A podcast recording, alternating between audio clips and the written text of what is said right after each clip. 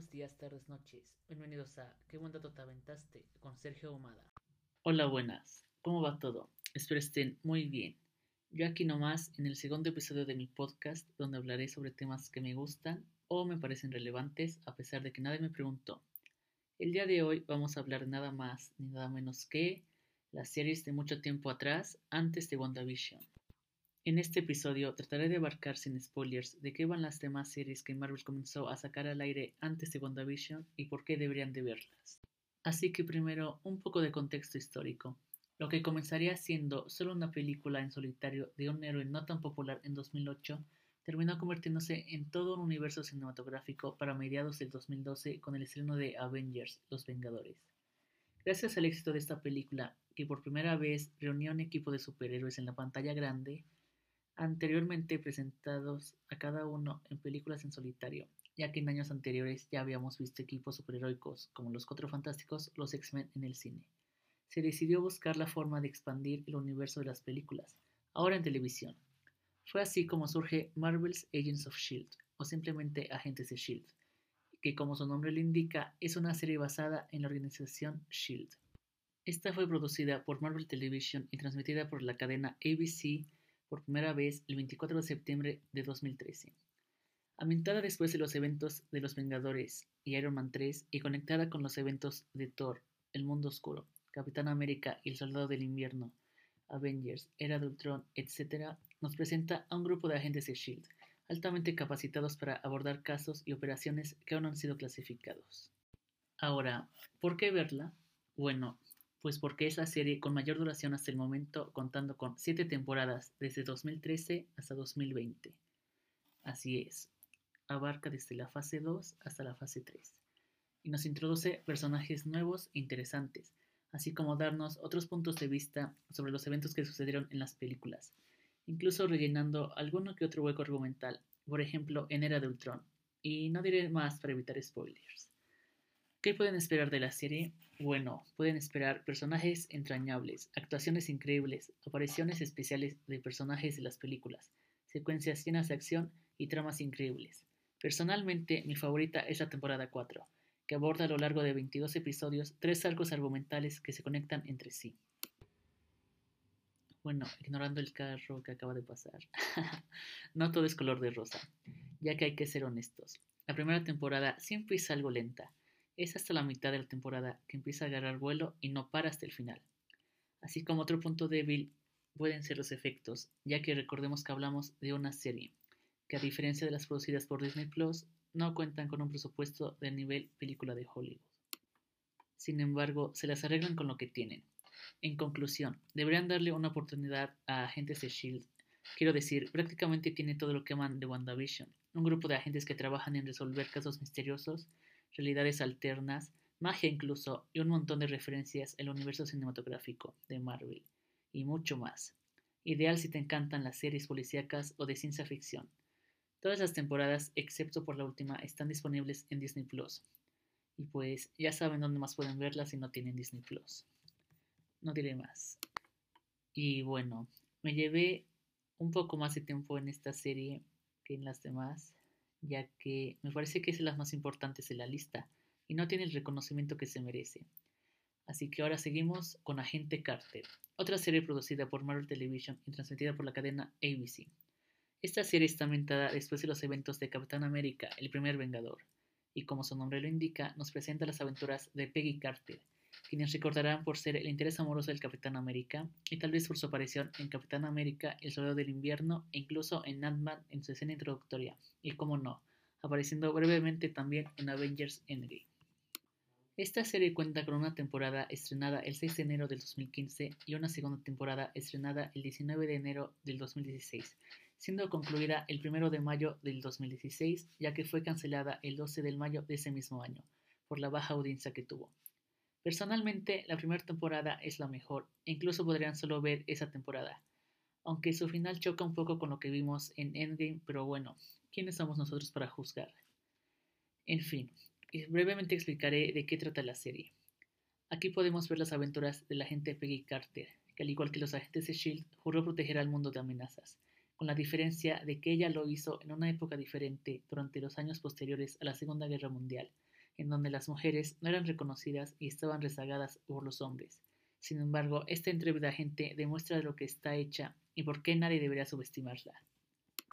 Yo recomiendo ver esta serie primero que Agentes de Shield por el tema de la cronología, pero realmente no afecta mucho hasta la temporada 7. Esta serie es ideal si te quedaste deseando ver más de este increíble personaje y si te gustan las series de época y policíacas. Como dato curioso, esta serie sería el primer proyecto con una protagonista mujer dentro del universo cinematográfico de Marvel, título que se le adjudica a Capitana Marvel, aunque claro, no es lo mismo una serie que una película, pero aún así. Y finalmente, pues...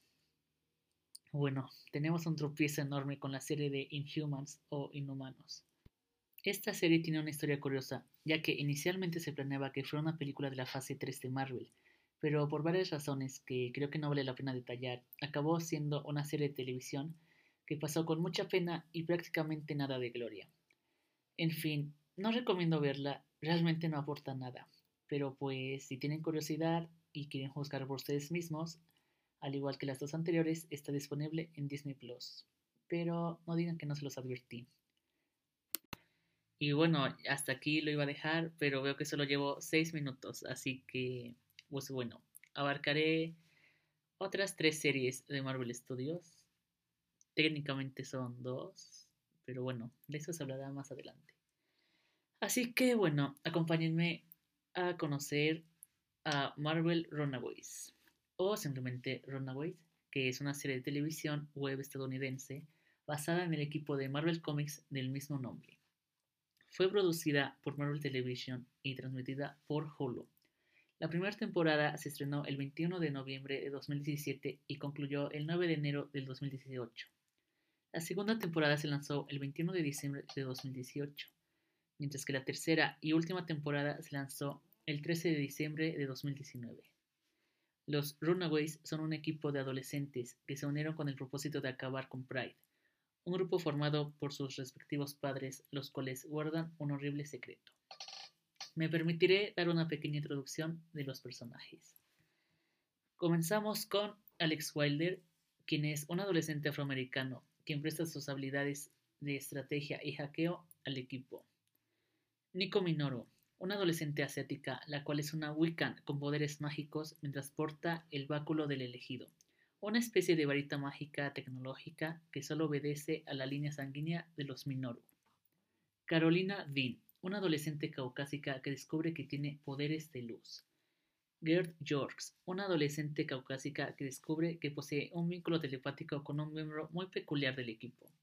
Recuerden, no haré spoilers. Chase Stein, un adolescente caucásico fanático de los deportes, con un gran intelecto interesado en la tecnología y la ingeniería. Él creó unos guanteletes llamados Fistigons, que tienen varias funciones. Y finalmente, la pequeña Molly Hernández, una preadolescente latina con fuerza aumentada. Todos ellos eran amigos de la infancia, pero como suele ocurrir, se distanciaron con el tiempo, hasta que un día deciden reunirse y descubren que sus padres no son quienes ellos pensaban. Esta serie es ideal si te gustan los dramas adolescentes tipo Netflix, ya que, como pueden ver, cuenta con un elenco bastante diverso, lo cual no está nada mal, y es muy apegado a los cómics. Esta serie solo encontramos dos temporadas en Disney Plus, pero me imagino que en un futuro llegará la tercera temporada a esta plataforma. Y ahora tenemos nada más ni nada menos que a Cloak and Dagger. Marvel's Cloak and Dagger, o simplemente Cloak and Dagger, es una serie de televisión estadounidense basada en los superhéroes de Marvel Comics del mismo nombre. Fue producida por Marvel Television y transmitida en Freeform. La primera temporada se estrenó el 7 de junio de 2018 y concluyó el 2 de agosto de 2018. La segunda temporada se estrenó el 4 de abril de 2016 y concluyó el 30 de mayo de 2019. El 24 de octubre de 2019, Freeform canceló la serie. Esta serie nos presenta a Tyrone Johnson y Tandy Bowen, quienes provienen de orígenes completamente diferentes, cada uno creciendo con un secreto que nunca se atrevieron a compartir con otra alma estando conectados de una manera que ni ellos pueden imaginar. Ahora, una pequeña introducción de los personajes. Una vez una niña privilegiada, Tandy Bowen vio cómo su familia fue destruida por una tormenta desastrosa que arruinó su vida. Por su parte, Tyrone Johnson no quería nada más que demostrar que no tenía miedo. pero cuando le quitaron todo lo que tenía cerca, la vida le enseñó a Tyrone a tener miedo. Ahora mayor y más protegido, Tyrone se cierra a las demás personas, pero cuando conoce a una joven llamada Tandy, su vida cambia para siempre. De forma general, solo diré que Tyrone posee poderes de oscuridad, mientras que Tandy posee poderes de luz. El resto no tendrán que ver por ustedes mismos. ¿Por dónde? Pues la verdad no lo sé. Ninguna de las dos temporadas se encuentra en Disney Plus, ni en ninguna otra plataforma en Latinoamérica, aunque sí está disponible en la región de Norteamérica en Disney Plus, así que tal vez la agreguen después en nuestra región. Y bueno, no sé si cuente como spoiler, pero pues igual lo diré. Esta serie, Clock and Dagger, tiene un pequeño crossover con Runaways.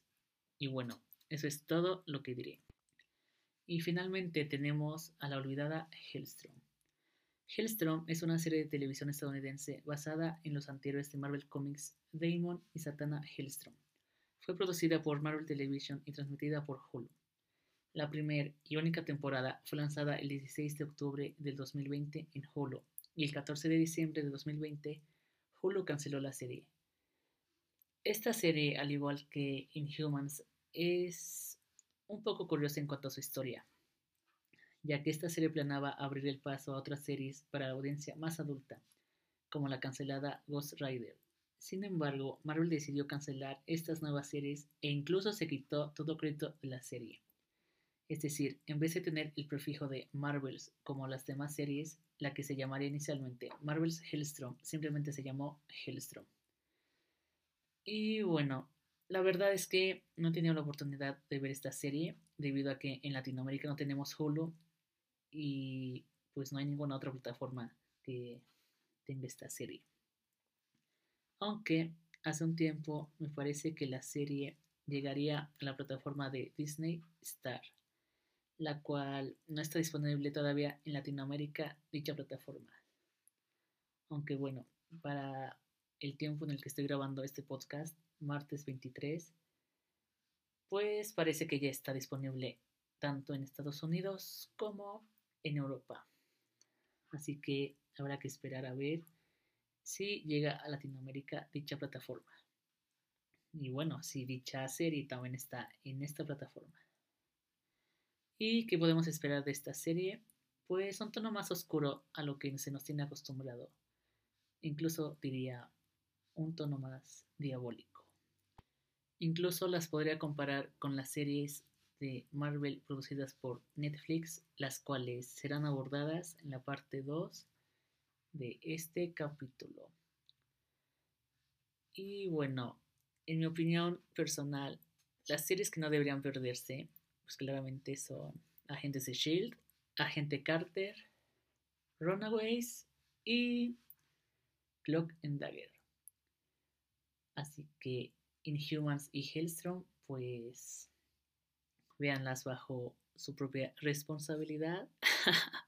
Yo la verdad no recomiendo Inhumans porque pues sí me di la oportunidad de verla porque pienso que hay que juzgar las cosas por uno mismo. Pero la verdad es que no, es, es, es horrible. y, mm, no, simplemente no. No la vean. pero pues en fin.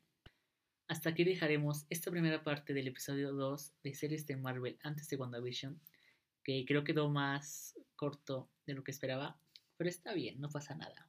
Estén pendientes de la segunda parte donde repasaremos otras series que forman parte del universo cinematográfico de Marvel, aunque nos quieran hacer creer que no. Y eso sería todo de mi parte. No olviden recomendar este podcast a sus amigos si es que les gustó. Y pues un saludo y nos vemos la próxima. Bye.